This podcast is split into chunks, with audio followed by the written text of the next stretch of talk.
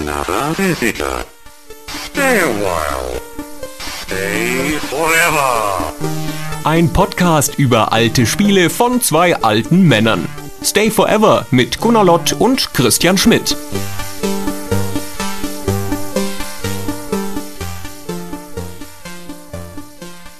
Hallo Christian, willkommen bei der nächsten Folge von Stay Forever. Hey Gunnar, hallo. Heute wollen wir außer der Reihe mal wieder. Ist dir aufgefallen, dass wir mehr Zwischenfolgen als richtige Folgen machen momentan? Ja, es ist mir fast ein bisschen unangenehm. Aber wir haben ja gerade eine so halb reguläre Folge gemacht auf der Gamescom, die nur leider kein Mensch hören kann, weil der Ton so schlecht ist. Ich gebe, was diese Folge angeht, noch nicht auf. Aber lustigerweise sind wir jetzt schon abgeschweift, bevor ich überhaupt das Thema sagen konnte. Wir machen nämlich eine weitere Kickstarter-Folge, weil es haben sich schon wieder lauter Retro-Projekte auf der Plattform Kickstarter angesammelt. Wir haben schon zwei Podcasts zu diesem Thema gemacht, bei denen wir die so ein bisschen eingesammelt haben in unserer Eigenschaft als Deutschlands führende Retro-Kickstarter-Experten. genau. Und es ist für uns immer eine gute Gelegenheit, über ein paar Retro-Spiele zu sprechen, die wir sonst wohl nicht im Podcast behandeln würden, weil zu klein, zu doof, zu unwichtig. Aber hier passen sie sehr gut rein. Und natürlich freuen wir uns auch immer, wenn jemand sich dadurch inspiriert fühlt, dann auf Kickstarter zu gehen und vielleicht ein, zwei Dollar dafür zu spenden. Wo ich gerade das Wort Experte gesagt habe, ich werde jetzt in der Zeitung, wenn ich zitiert werde, ist neulich mal wieder passiert, dass ich zu der Sexismusdebatte in der Taz zitiert worden bin. Also es gab ja so eine Sexismusdebatte, auch im Kickstarter und so, aber das ist jetzt nicht Thema.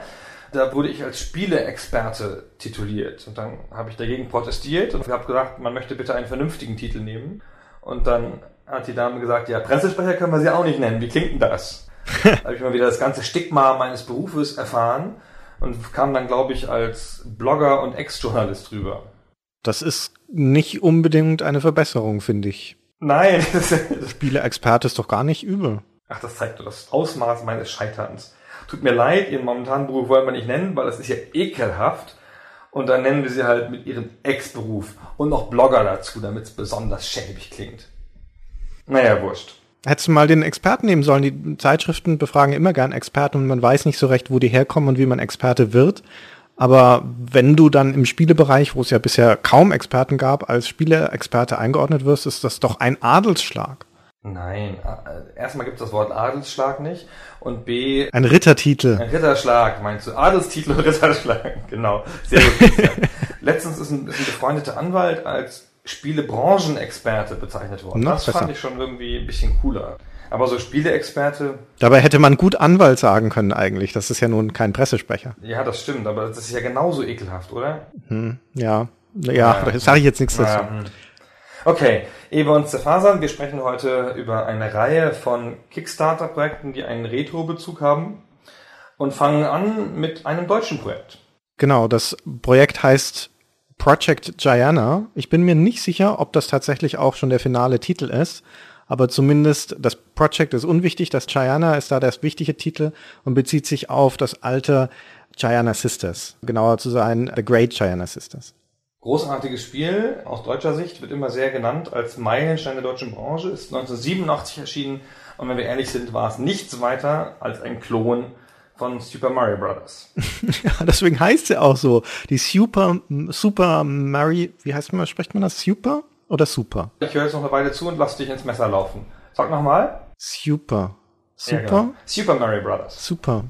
Super Mario Brothers. Und das sind halt die Great Gianna Sisters. Das war ja noch Augenzwinkern, das war ja noch ganz nett. Ja, ja, gut. Das ist übrigens aus dieser C64-Zeit eines von zwei Spielen aus Deutschland, die überhaupt sowas wie Weltruhm haben. Und das andere ist natürlich Turrican. Und das war's dann aber, glaube ich, schon. Und was verbindet beide Spiele? Sie sind beide von den gleichen Leuten. Ach, sehr gut. Und wer hat den Sound gemacht? Das war dein guter Kumpel Chris Hülsbeck. Nein, der großartige Chris Hülsbeck, den ich einmal getroffen habe, in live oder zweimal. Der übrigens auch, wie manche Leute schon wieder vergessen haben, die Eingangsmelodie von diesem Podcast ist von Chris Hülsbeck und genau aus dem Spiel Great Gianna Sisters. Also sogar die Originalmusik aus dem Spiel. Ja, und die Endmelodie auch, ja. Genau. Jedenfalls machen die Leute von Black Forest Games das Project Gianna Und das ist ein bisschen abgefahren, weil Black Forest Games ist eine neue Firma, die es quasi gestern noch nicht gab.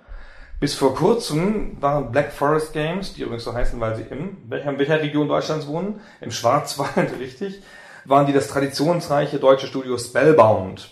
Und das geht zurück bis auf das Great Giant Sisters damals 1987. Das kam zwar bei Rainbow Arts raus, aber das wurde damals produziert, programmiert, glaube ich, von Armin Gessert.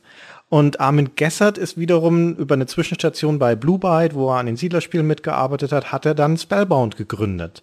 Das heißt, das ist also tatsächlich sein Baby, dieses Giant Sisters, dass er bei Spellbound auch schon mal neu aufgelegt hat für den Nintendo DS. 2009 kam das raus und das jetzt sozusagen auch als sein Erbe weitergetragen wird, denn Armin Gessert ist leider schon verstorben 2009.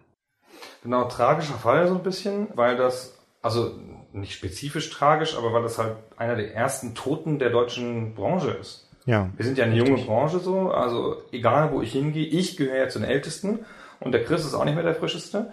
Hülsbeck meinst du? Ja, oh, der Chris ist so alt wie ich, glaube ich. Und der Schmidt, der ist auch nicht mehr so ganz frisch, wollte ich sagen. Klar. Und dass da tatsächlich, es ist ja noch niemand, den wir kennen, in Rente gegangen aus der, aus der Spielebranche und so. Und dass es da schon ein, zwei, drei Leute gibt, die gestorben sind, bringt einem die eigene Sterblichkeit nahe, um das mal so pathetisch zu sagen. Es war übrigens lustig, dass das Red Jenner Sisters auf dem, Nintendo DS rausgekommen ist, weil das ging viele Jahre nicht, das auf dem Nintendo DS rauszubringen, weil Nintendo denen das durchaus übel genommen hat, dass das ein Mario Brothers Clone war. Ja, also das Gianna Sisters wurde dann später nicht mehr verkauft. Man hört gerüchteweise durch den Druck von Nintendo, da gab es jetzt keine offizielle Gerichtsverhandlung oder sowas. Und es war auch, hörte ich mal, ein Nachfolger in Planung, der aber auch nie sich materialisiert hat, auch weil von vornherein klar war, das wird Nintendo niemals zulassen. Genau, aber dann gab es wohl einen Friedensschluss und das Spiel ist tatsächlich auf dem DS erschienen.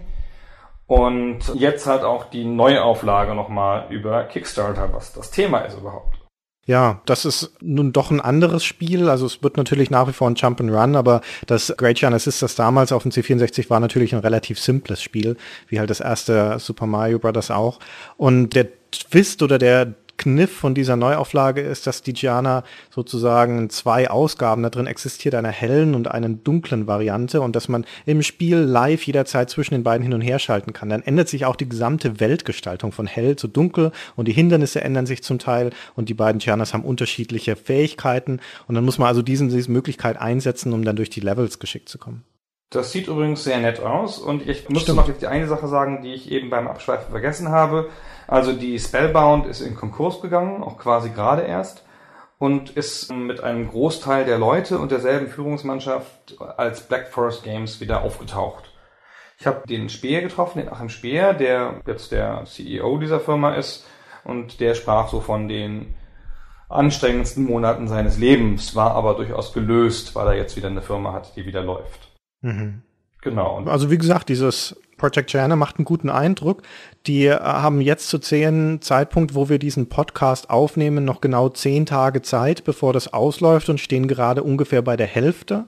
Die wollen 150.000 Dollar haben und sind gerade bei ungefähr 77.000. Das ist ja ein realistisches Ziel. Ah, das ist schon, ich meine, wenn man sich anschaut, das letzte deutsche Projekt, eigentlich um ehrlich zu sein, das erste deutsche Spieleprojekt auf Kickstarter, das zu Ende gegangen ist neulich, war das Shadowrun Online. Und denen fehlten 48 Stunden vor Ablauf der Zeit noch 200.000 Dollar. Und die haben die dann noch mit einer Punktlandung quasi noch eingesammelt. Nicht mal Punktlandung, die haben 10% drüber geschossen. Ja, aber dann wirklich noch in den letzten Stunden. Also das war schon eine Zitterpartie. Ich kann das überhaupt nicht glauben. Das macht mich völlig fertig, dass das geklappt hat. Also ist natürlich schön. Ich mag die Leute gern, die das Kickstarter-Ding für Shadowrun Online gemacht haben. Aber ich habe da gesessen wie bei einer Sportübertragung und konnte es nicht glauben. Das ist auch so noch nicht passiert bei anderen Kickstarter-Projekten. Dass es tatsächlich nach hinten hinaus nochmal so eine konzentrierte Anstrengung dann auch der Community gab und der Presse. Also die haben auch überall dann nochmal News und Berichte bekommen. Das war tatsächlich so wie eine kleine Welle, die durch die Branche lief, damit die noch ihr Geld zusammenbekommen. Ich habe kurz mal geargwöhnt, da sei irgendwas nicht mit rechten Dingen zugegangen, aber das ist sicherlich nur meinem natürlichen Misstrauen geschuldet. Jedenfalls hat es geklappt und das ist ganz super, natürlich auch für Deutschland, dass mal so ein Kickstarter-Projekt aus Deutschland geklappt hat. Und ich glaube, dass Project China schafft das auch noch. Ja, die stehen jetzt schon besser da, als das bei Shadowrun Online der Fall war. Die haben natürlich eine kleinere Community, aber das ist auch ein kleineres Projekt. Ich bin da relativ zuversichtlich. Und die wollen ja auch weniger Geld haben. Also das Project Joanna geht schon eine Weile rum, in verschiedenen Iterationen. Ich glaube auch, das ist schon, also es war schon vor dem Kickstarter in keinem schlechten Zustand. Und da fehlt jetzt so ein bisschen so das i-Tüpfelchen, was wir an Geld brauchen, um es halt fertig zu machen. Ich glaube, das geht und wir wünschen Ihnen viel Glück gute Überleitung zu unserem nächsten Projekt. Das wird nämlich schwieriger. Ich bin mir nicht sicher, ob das klappt. Und zwar ist das der Wings Director's Cut. Da müssen wir, glaube ich, erstmal erklären, was Wings überhaupt ist. Das ist ein altes Spiel von der Cinemaware. Cinemaware ist eigentlich alten Heroen bekannt. Eine 85 gegründete Firma, die vor allen Dingen Defender of the Crown gemacht hat. Die haben noch ganz schön viel mehr gemacht, das aber keiner kennt. Also zumindest, wenn ich so meine Spielehistorie durchschaue, dann habe ich schon das Gefühl, dass ich so mm, ab Ende der 80er relativ viel mitgenommen habe, was so auf den Heimcomputern rausgebracht wurde und vor allem auf dem PC. Und auch viele von diesen Cinemaware-Titeln kamen für den PC. The King of Chicago und Sinbad und die TV-Sports-Reihe und It Came from the Desert und so weiter. Und die sind alle an mir vorbeigegangen. Alle. Habe ich alle nicht mitbekommen. Nein, echt? Aber die waren doch damals so Grafikwunder. Ja, aber auf dem Amiga. Ich hatte das Gefühl, das war insbesondere eine Amiga-Spielefirma, obwohl die ihre ersten Produkte für alle Plattformen, also auch C64, ST und sowas rausgebracht haben. Und dann kam irgendwann so 1989 eine Art Schnitt und dann haben sie eine Weile lang nur noch Amiga-Spiele gemacht. Angefangen mit Lords of the Rising Sun. Und dieses Wings gehört dazu. Das war ein Spiel, das ich selbst, wenn ich es hätte spielen wollen, nicht hätte spielen können, weil ich nie einen Amiga besessen habe. Deswegen weiß ich auch fast nichts darüber. Wie bizarr ist denn das, lieber Christian, dass du keinen Amiga besessen hast? Dass dir alles entgangen. Was? Alles? Also alles Gute. Wie alles? Wings ist mir entgangen. Alle Spiele. Und dieses, äh, dieses, ähm, ist, äh, egal. Civis.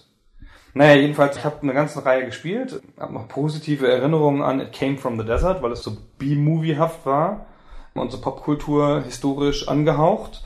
Großartig war aber Defender of the Crown. Ja, das habe ich damals bei einem Freund auf dem C64 gespielt. Wir haben das sehr gerne gespielt, wie viele von diesen Spielen damals, ohne recht zu wissen, was wir eigentlich tun. Aber diese Cinemaware-Spiele haben sich immer ganz gut dafür geeignet, sie miteinander zu spielen, immer mal wieder, weil die im Wesentlichen aus unterschiedlichen Minispielchen bestand. Also auch Defender of the Crown hatte ja dieses Lanzenreiten und das Katapult abschießen und das Fechten. Und viele ihrer Spiele, also auch das, das Sindbad zum Beispiel oder das Three Stooges, was so von dieser US-Komik Komikertruppe so eine Umsetzung war. Das waren halt Minispielsammlungen, wenn man das so nennen kann. Und dann hat man sich immer abgewechselt, das mal zu spielen. Aber mit einer großen Klammer, die Minispielsammlungen und sehr vernünftig. Und ich finde, das Katapultschießen ist heute noch super. Ich habe das nämlich vor nicht allzu langer Zeit kam eine iOS-Version davon raus, von dem Defender of the Crown, die einfach eine Emulation war, also keine Umsetzung von dieser großen Marke, sondern eine Emulation. Das hatte so einen Mauszeiger auf, auf dem iOS-Screen, da musste man so drauf tippen und so. Aber das Schießen mit dem Katapult hat weiterhin funktioniert. Super. Mhm. Und das, obwohl heutzutage so viel mit Katapult geschossen wird, so in Angry Birds und so. Ich fand das damals und auch als ich später auf dem PC nochmal gespielt habe, bildhübsch. Das war damals das schönste Spiel, das ich jemals gesehen hatte, auch auf dem C64, aber unspielbar schwer. Also mir ist bis heute nicht klar, wie man das eigentlich, diesen strategischen Part schaffen soll. Du spielst ja da rundenweise gegen Computergegner und die kriegen immer viel, viel schneller, viel stärkere Armeen als man selbst, bis sie einen dann halt kaputt machen. Das ist nur, weil du keine Ahnung hast. Es gibt unterschiedliche Startpositionen, die unterschiedlich schwer sind. Und dann spielst du es auf den einfachen, die, die, du spielst ja zusammen mit den anderen, den Normannen. Und dann kannst du es ein bisschen austarieren, wenn du dich sozusagen hinter denen versteckst. Mhm. Aber wurscht, ähm, wir reden ja nur so lange über Defender of the Crown, weil wir nicht so richtig was von Wings wissen. Wir wissen, dass das Wings eine Flugsimulation ist zum Teil und halt auch wieder aus so unterschiedlichen Parts besteht, wo du auch aus so, ein, so Draufsicht, 2D-Draufsicht zum Teil dann und aus einer isometrischen Perspektive so einen Ersten Weltkriegsflieger steuerst. Und wie alle die Cinemaware-Titel, deswegen hat die Firma ja auch den Namen Cinemaware, haben die so einen filmischen Rahmen. Du sagtest vorhin schon, so eine große Klammer. Das ist also so inszeniert, als sei das eine Art von Spielfilm, den man spielt in einzelnen Szenen. Und diese Szenen sind dann sozusagen diese Minispiele. Genau, das war bei allen Spielen eigentlich grundsätzlich so. Das ist eine ganz clevere Idee, finde ich. Es ist heutzutage dann auch wieder immer wieder versucht worden, so den Spielen sowas Filmisches zu geben. Und damals haben die das so ganz deutlich gemacht, ja. Also auch mit Abspann und Vorspann, was es damals noch nicht so gab und so. Das hat ganz gut funktioniert. Wings war jetzt nicht so das Spiel, das mir im Gedächtnis geblieben ist von allen. Aber sie machen mal eine hammermäßige Kickstarter-Kampagne. Ja, muss man wirklich sagen, ja. Also das ist die, die offensivste Kickstarter-Kampagne, die ich bisher mitbekommen habe. Ich habe ihnen ja auch ein bisschen Geld gegeben und ich kriege jetzt täglich mindestens eine, zum Teil mehrere E-Mails, wo sie auch so auf amerikanisch typische Weise dann plakativ sagen, wir haben mal wieder auf euch gehört und haben jetzt noch diesen Preis rein und hier nochmal irgendwas angepasst und sowas. Und ständig irgendwelche, was ja ganz nett ist, so neue Screenshots und kleine Beispiele aus dem Spiel. Das Bizarrste daran ist, dass in dem Testimonial-Video, und ich weiß nicht, wie das zustande gekommen ist, zwei alte Kollegen auftreten, nämlich der Joe Hesse von Spieletipps.de heute und ein, ein Kollege von ihm, dessen Name mir gerade entfallen ist, und die da anderthalb Minuten auf Deutsch reden, wie super das ist. Stimmt. Ich muss mal den Joe anrufen und fragen, wie das zustande gekommen ist. Die machen das natürlich sehr großartig originell, sehr unverstellt ist das Wort. Die machen das sehr unverstellt und werden dann untertitelt im, im Video. Ich kann nicht beginnen, mir vorzustellen, was die Amerikaner denken mögen, aber es passt in diese ganze bisschen übertriebene B-Movie-hafte Inszenierung, die die da machen. Finde ich nicht. Ich war total überrascht und vor den Kopf gestoßen, als ich das gesehen habe, weil diese ganze Inszenierung von diesem Video sehr, sehr professionell ist eigentlich. Die haben extra, das ist die erste Kickstarter-Kampagne, wo ich das sehe, die haben eine Schauspielerin angeheuert, die Sascha Jackson, um die Moderatorin zu sprechen sozusagen. Die ist jetzt nicht bekannt. Die hat, glaube ich, irgendwie mal Gastrollen in CSI und sowas mitgemacht. Aber die ist halt eine ganz adrette, hübsche Frau und hat auch immer so knappe Kostümchen da an und präsentiert dann vor so einem virtuellen Studio, wo die Screenshots und Cinemaware durchlaufen und sowas, präsentiert sie dann so diesen Trailer. Und dann kommt da dieser Umschnitt auf Joachim Hesse. Das ist schon ein ganz schöner Kontrast, vorsichtig ausgedrückt. Also wenn das jetzt zwei amerikanische Journalisten wären, die halt da irgendwie ihre Meinung sagen, wäre das irgendwie falsch. Aber ich finde gerade dadurch, dass es halt so grotesk zwei deutsch redende Deutsche sind, die sich auch nicht irgendwie dafür zurechtgemacht haben, sage ich mal, sondern so sehr in der Art, wie sie sind, da rausrotzen, was sie da sagen wollen. Mit den Untertiteln ist das irgendwie so ein bisschen wie wenn so ein Expeditionsteam Eingeborene aufnimmt. Und ich glaube, so ist es auch gemeint. Also ich glaube, das ist halt ein Kuriosum, dass da gezielt eingesetzt wird. Ich glaube, das ist schon Kalkül. Es kommt mir so vor, als würden sich diese, diese neuen Cinemaware-Leute, denn das muss man auch noch dazu sagen, das ist nicht die Originalfirma, die gibt es seit 1991 nicht mehr, sondern die wurde vor ein paar Jahren, wurde die unter dem Namen Cinemaware eine neue Firma aufgemacht von Leuten, die ich, weiß nicht wer, die auch nichts mit der Originalfirma zu tun haben. Das sind auch keine Leute, die damals dabei waren. Kein Wunder, glaube ich, dass die auch nicht persönlich an die Öffentlichkeit treten, sondern diese Schauspielerin davor setzen, weil die kennt, glaube ich, niemand. Aber die wenden sich explizit an die deutsche Community, habe ich den Eindruck, weil der Joachim Hesse und sein Kollege sind ja nicht die einzigen. Der Chris Hülsbeck, unser alter Freund, taucht da ja auch nochmal auf. Das hat einen deutschen Schwerpunkt irgendwie. Also ich, ich kenne ja die Verkaufszahlen von damals nicht. Ja? Vielleicht haben die Cinemaware-Spiele in Deutschland eine gigantische Community gehabt und anderswo nicht. Das wäre die einzig logische Erklärung, ja. Ja, aber es ist natürlich dann trotzdem sehr lustig mit dem Joe. Also trotz Joachim Hesse muss man sagen und trotz dieser knapp begleiteten Schauspielerin mit ihrem tiefen Ausschnitt läuft das momentan noch nicht so gut für diesen Wings Director's Cut.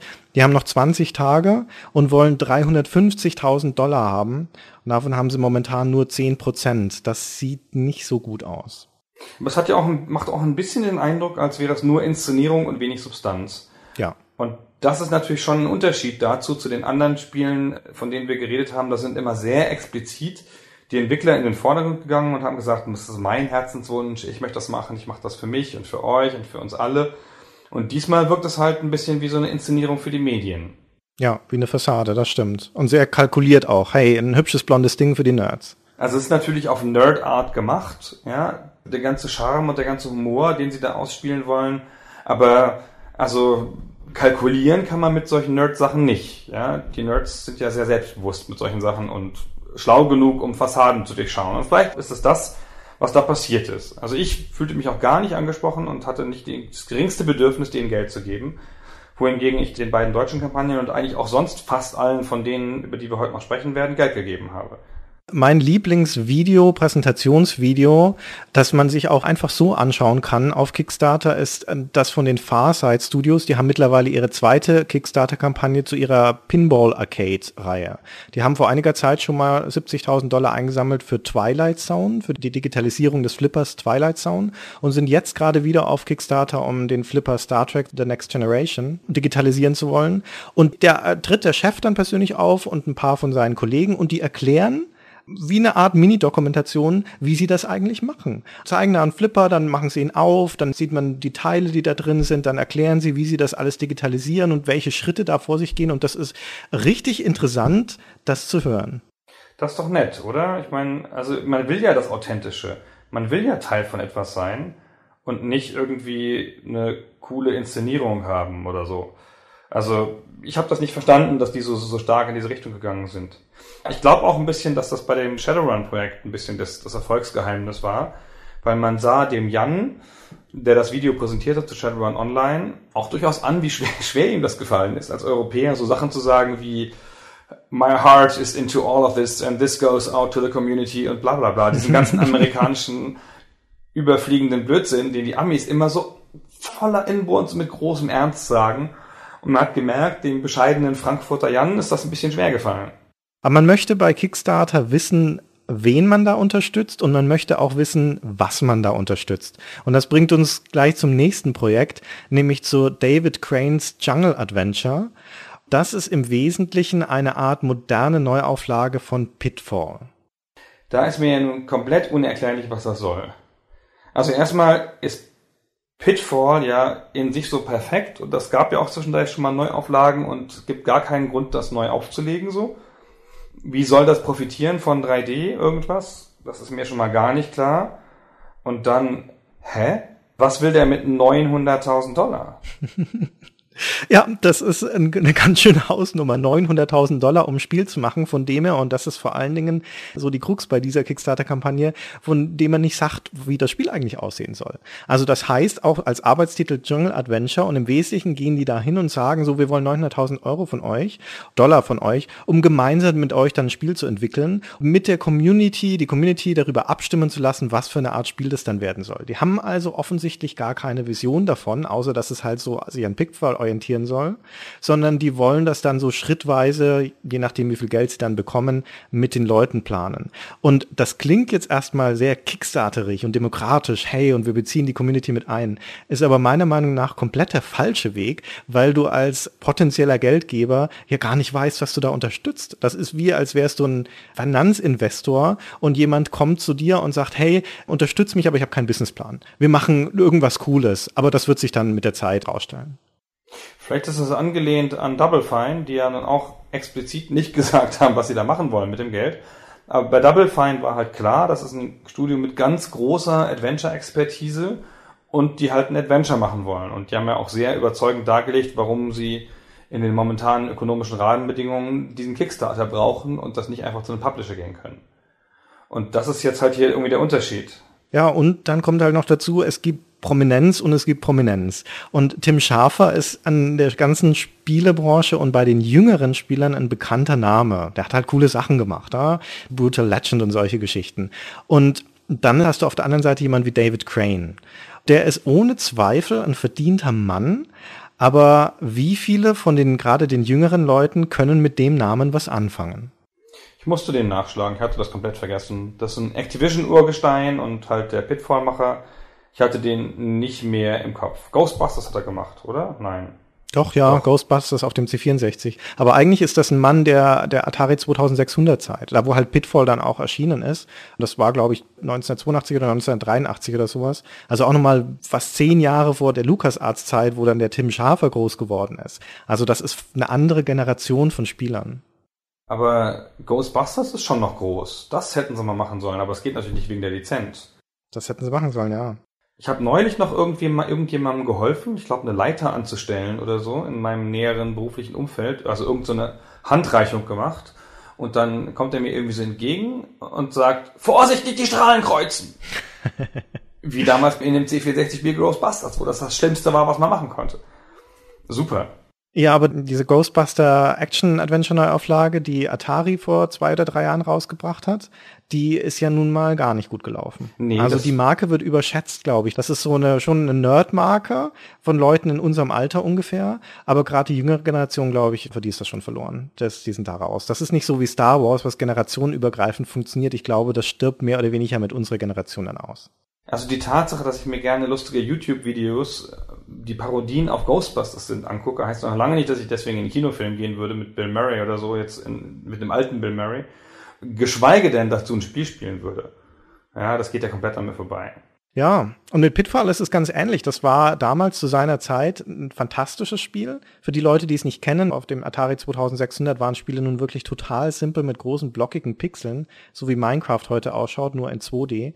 Und da hat man so ein kleines Männchen gespielt, das von links nach rechts lief, durch den Dschungel und mit Lianen über Löcher schwingen musste. Oder es gab auch drunter noch eine Tunnelebene, wo es dann durchlaufen konnte. Und was waren da nochmal die Hindernisse? Das weiß ich gar nicht mehr. Skorpione. Oder die, die kamen auch in der Oberwelt. Weiß nicht, also es gab jedenfalls noch so bewegliche Skorpione, so einfarbige Sprites halt. Und sonst auch schon nicht mehr so viel. Das ist im Prinzip der Urvater der Jump'n'Runs, dieses Spiel. Genau. Und es war damals auf dem Atari 2600 auch eine technische Leistung. Das war ja simpelste Hardware. Und da war es zum Beispiel schon eine Sensation, dass dieses Pitfall 1 mehrfarbige Sprites hatte. Die also nicht nur eine Farbe hatten, sondern gleich drei, glaube ich, waren es. Und Scrollen. Scrollen war auch nicht selbstverständlich. Und bei Pitfall 2 gab es dann vier Kanalmusik. Ein Jahr später kam das raus oder zwei Jahre später. Und das haben sie auch nur geschafft, indem da in der Cartridge noch ein extra Chip drin war, der sich um die Musik gekümmert hat. Ja, sensationelle Ingenieursleistung, aber irgendwie ist es nicht die Marke, die ich nochmal sehen muss. Also vielleicht in Flash neu aufgelegt, aber doch nicht in 3D vielleicht oder so. Es müsste auch ein Wunder passieren, weil die haben noch 25 Tage Zeit für ihr David Cranes Jungle Adventure, aber momentan haben sie zwei Prozent von diesen 900.000 Dollar eingesammelt. Also wenn da jetzt nicht noch irgendein sehr, sehr reicher Mann kommt und denen Geld gibt, dann glaube ich, wird das nichts. Ja, also von mir kriegen sie auch nichts. Ich habe hingegen ein paar Dollar an Chris Crawford gegeben, schon allein wegen des großen Unterhaltungswertes von Chris Crawford. Ja, was findest du unterhaltsam an Chris Crawford? Ach, der ist super. Der hat großartige Vorträge gehalten auf der GDC, von denen ich einen sehen durfte. Der propagiert doch auch seit Jahren die Rückkehr des Text-Adventures und solche Sachen. Das ist alles ganz toll. Der hat einen Kickstarter gemacht, der heißt Balance of the Planet. Das ist eins von den 400 vergessenen Chris Crawford-Spielen, die kein Mensch mehr kennt. Ist auch ganz lustig, weil im Video stellt er alle möglichen Spiele von sich nochmal kurz vor und also weiß natürlich selber, dass die kein Mensch kennt. Das ist halt irgendwie nett. Und das ist so ein älterer Herr mit, mit Halbglatze und wirren Haaren, so ein bisschen einsteinig. Einstein ohne Schnurrbart. Also ein Intellektueller auch. Der, Der halt sieht aus wie ein Clown, der sich zu schminken vergessen hat. Nein, der sieht aus wie der irre Professor aus äh, Zurück in die Zukunft. Also auf jeden Fall sieht er ein bisschen seltsam aus. Genau, der ist aber, glaube ich, ganz nett und, und ziemlich cool und hat auch immer wieder mal coole Sachen gesagt oder drüber geschrieben. Der schreibt ja Bücher.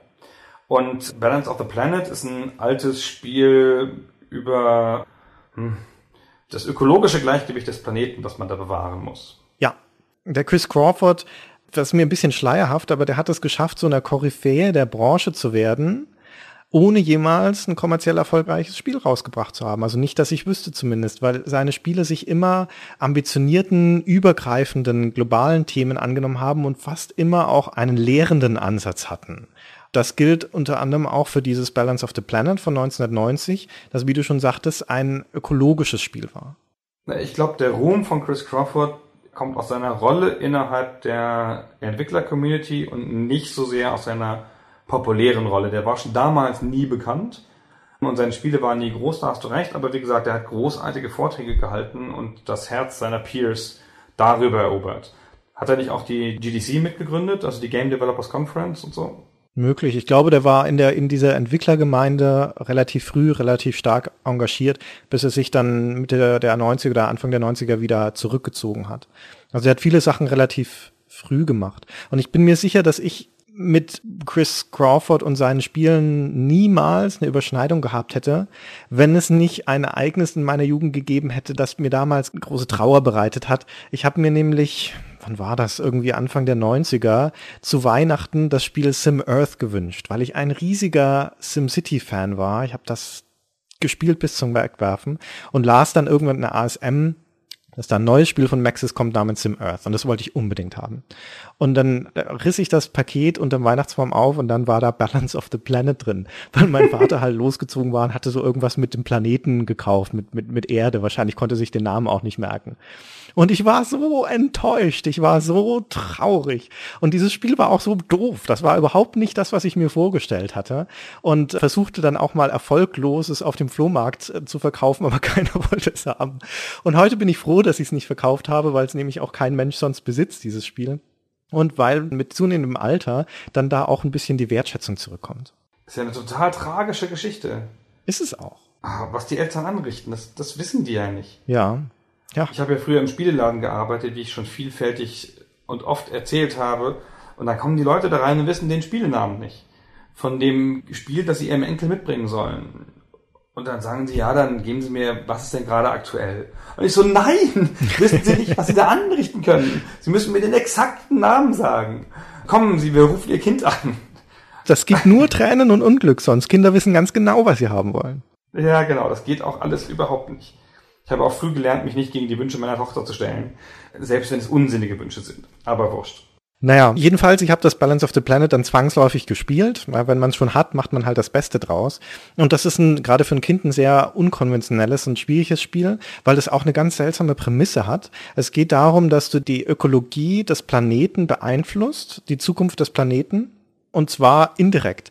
Das einzige Steuerungsinstrument, das du in dem Spiel hast, als sozusagen politischer Lenker, ist entweder Subventionen zu vergeben, zum Beispiel für Solarenergie oder für bestimmte Energiezweige oder solche Dinge, und Steuern zu erheben zum Beispiel auf die Kohleförderung oder auf die Fleischproduktion, solche Dinge. Und dann hast du nur neun Runden Zeit. Also du triffst im ganzen Spiel im Prinzip neun Entscheidungen und siehst dann im Verlaufe von ein paar Dekaden, welche Auswirkungen das auf den Planeten hat. Und im Wesentlichen simuliert dieses Spiel nichts anderes als einen großen verzweigten Baum von Ursache-Wirkungsketten das Interessante ist, dass du aber, weil es so reduziert und so abstrakt ist, durchaus begreifst, was für Zusammenhänge das hat. Schon damals wusste ich zum Beispiel, was dann viel, viel später erst in den Zeitungen stand, dass es einen Zusammenhang zwischen der globalen Fleischproduktion und der globalen Erwärmung gibt, weil das in diesem Spiel simuliert wurde. Je mehr Rinder, desto mehr Methanausstoß und desto wärmer wird's auf der Erde. Und mein Lieblingszusammenhang, das war dann auch so ein bisschen ein Augenzwinkern, ist, je mehr du Solaranlagen subventionierst und die Leute das dann auf ihre Dächer installieren, diese Panels, dann fallen mehr Leute von den Dächern und sterben. Dann ist die Sterblichkeitsrate höher. Das ist aber nett. Ja, fand ich auch. Ist das ein linkes Spiel eigentlich? Also ein politisch links stehendes Spiel? Gibt's ja nicht so oft. Nicht zwangsläufig, glaube ich, weil du, du kannst natürlich da auch in fossile Energien und Atomkraft zum Beispiel und sowas investieren und du kannst sogar verschiedene Szenarien spielen, die so einen Bias nennt sich das, also eine Art Schieflage haben, wo bestimmte Formen von Energie bevorzugt sind und dann gibt's zum Beispiel einen mit Pro-Atom-Bias. Also dann musst du ein Szenario spielen, in dem die Atomkraft stark favorisiert ist. Ja, aber ist nicht die ganze zugrunde liegende Theorie, dass man die Welt steuern kann mit Steuern und Subventionen, ist das nicht schon links? Ja, also es ist zumindest kein Ideal von der Wirkung der Marktkräfte, das stimmt. Also ganz interessant. Es gibt ja nicht so viele Spiele, die auf irgendeine Weise politisch sind. Ja, das ich habe neulich mal drüber nachgedacht, weil unser reizender Freund von der WSAD ja eine politische Ausgabe macht demnächst. Ja. Darf man so überhaupt verraten? Aber wurscht, also ne, ich habe schon wieder wurscht gesagt. Ich soll das nicht so oft sagen, sagen die Leute. habe dann drüber nachgedacht, was für Spiele mich irgendwie politisch angesprochen haben. Und da gab es nicht so viel. Und ich dachte immer, dass Balance of the Power, äh, Balance of the Planet wäre so ein Spiel, das einer Theorie folgt. Aber ich habe mich damit das noch nicht wahnsinnig auseinandergesetzt, zugegeben. Ich glaube, da bist du besser aufgehoben bei zwei anderen Spielen von Chris Crawford. Das eine hast du gerade schon erwähnt, Balance of the Power. Das war der Vorgänger. Da geht es um politische Wechselwirkungen zwischen Staaten. Das ist auch so eine Globalperspektive, so eine makropolitische Perspektive. Aber ein Spiel, das ich von ihm tatsächlich auch noch gespielt habe eine ganze Weile und das ich sehr spannend fand, heißt The Global Dilemma, Guns or Butter. Und da geht es um Makroökonomie. Und im Wesentlichen spielst du da ein Fantasiereich, das umgeben ist von anderen Fantasiereichen. Und du bestimmst filmst, wie das Geld, das da verdient wird, in unterschiedliche Industriezweige laufen soll. Und es läuft aber immer auf eine von zwei Entscheidungen raus, nämlich entweder wird am Ende mehr Waffen produziert oder die Bevölkerung steigt. Also ganz or butter. Also sehr stark abstrahiert. Aber beides ist wesentlich, um dann die Dominanz auf diesem Kontinent zu behalten und zu überlegen, wie du dich gegen deine Konkurrenten da drumherum verteidigen kannst, wie du gegen sie am besten bestehst und wie du also diese makroökonomische Abwägung machen musst. Das klingt jetzt sehr banal, ist aber viel komplexer, als man denkt. Cool, muss ich vielleicht nochmal machen. Allein schon wegen des großartigen Namens. Kanone oder Butter ist ja wohl super. Noch ganz kurz zu dem Kickstarter. Planets of the Planet ist eine Neuauflage des alten Spiels im Wesentlichen als Browserspiel und zwar kostenlos für alle. Das soll keinerlei ökonomischen Aspekt haben, also der will damit kein Geld verdienen und so. Die Leute, die sich am Kickstarter beteiligen, kriegen das Spiel auch nicht, weil es ja eh für alle frei ist.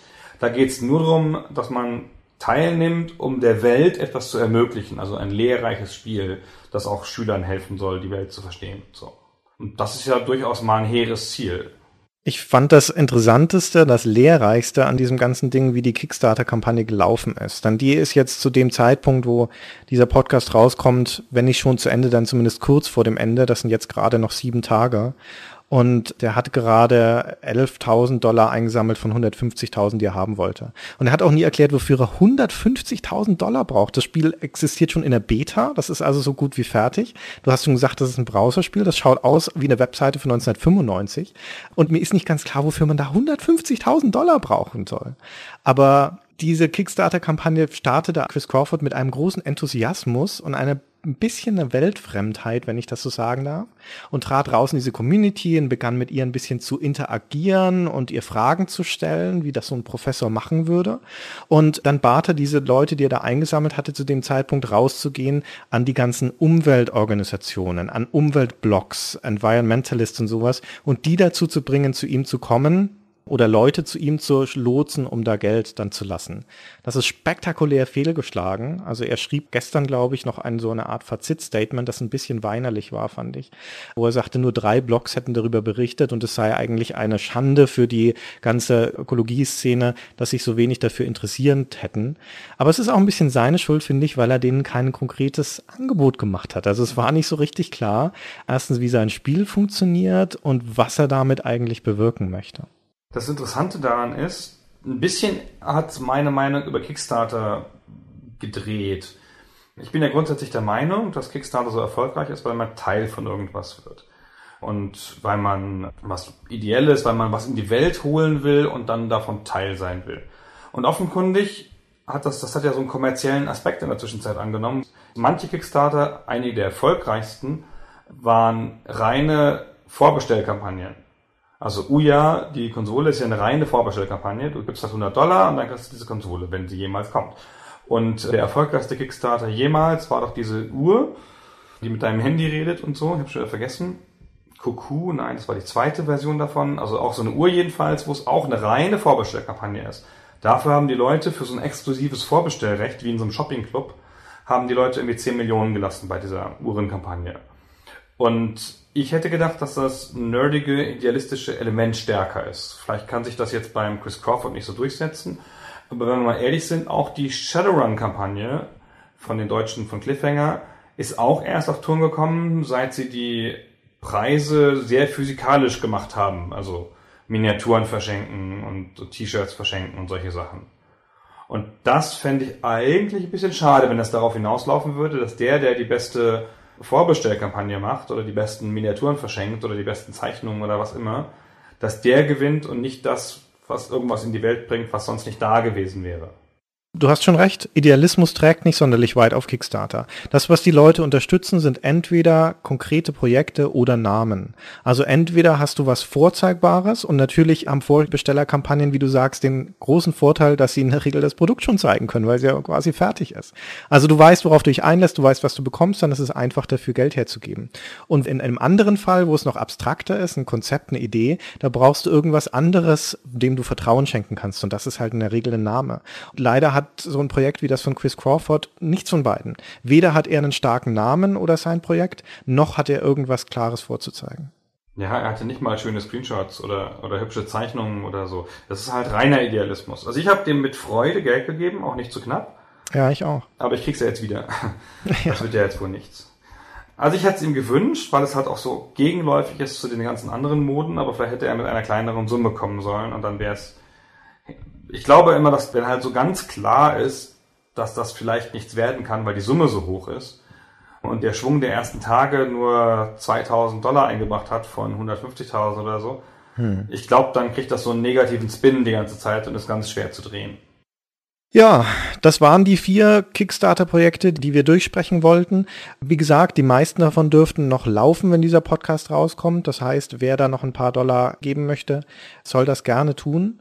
Wir können auch noch einen kleinen Ausblick geben, weil vor ein paar Tagen öffentlich wurde, dass ein äh, anderes altes Duo von verdienten Spieledesignern in Kürze eine Kickstarter-Kampagne starten wird, nämlich Laurie und Corey Cole. Und die kennt man woher, Gunnar? Die haben Quest for Glory gemacht. Und das ist ein bisschen lustig, weil wir haben uns ja schon neulich darüber lustig gemacht, dass die Laurie und Corey heißen. Laurie und Corey, Laurie und Corey. Und das war anhand unserer Shannara-Folge, die wir auf der Gamescom ähm, live zelebriert haben. Da war das nämlich auch schon ein Thema, weil die beiden daran mitgearbeitet haben. Richtig, genau. Wir haben gerade erst von Ihnen gesprochen.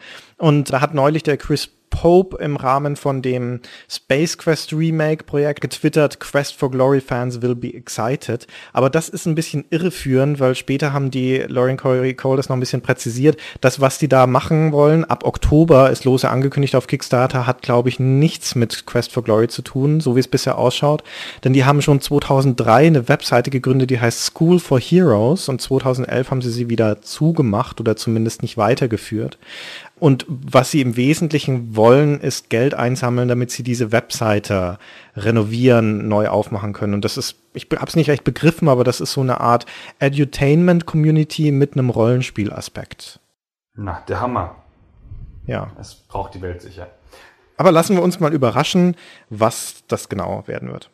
Genau, also wir gehen davon aus, dass es auf der Plattform munter weitergeht, selbst wenn halt Sachen scheitern, wie jetzt hier wahrscheinlich der Chris Crawford man sieht ja, dass ungefähr genauso viele Sachen auch klappen und eine 50-prozentige Erfolgswahrscheinlichkeit ist ja schon super für solche Projekte, wo es ja grundsätzlich erstmal Geld geschenkt gibt. Davon werden wir noch einige Kampagnen sehen, glaube ich. Genau, da werden noch weitere Veteranen auf die Idee kommen, da ihre Spiele drauf zu tun. Und dann sind wir wieder dabei und berichten darüber. Bis dahin, bis zum nächsten Mal. Ciao. Vielen Dank und ciao.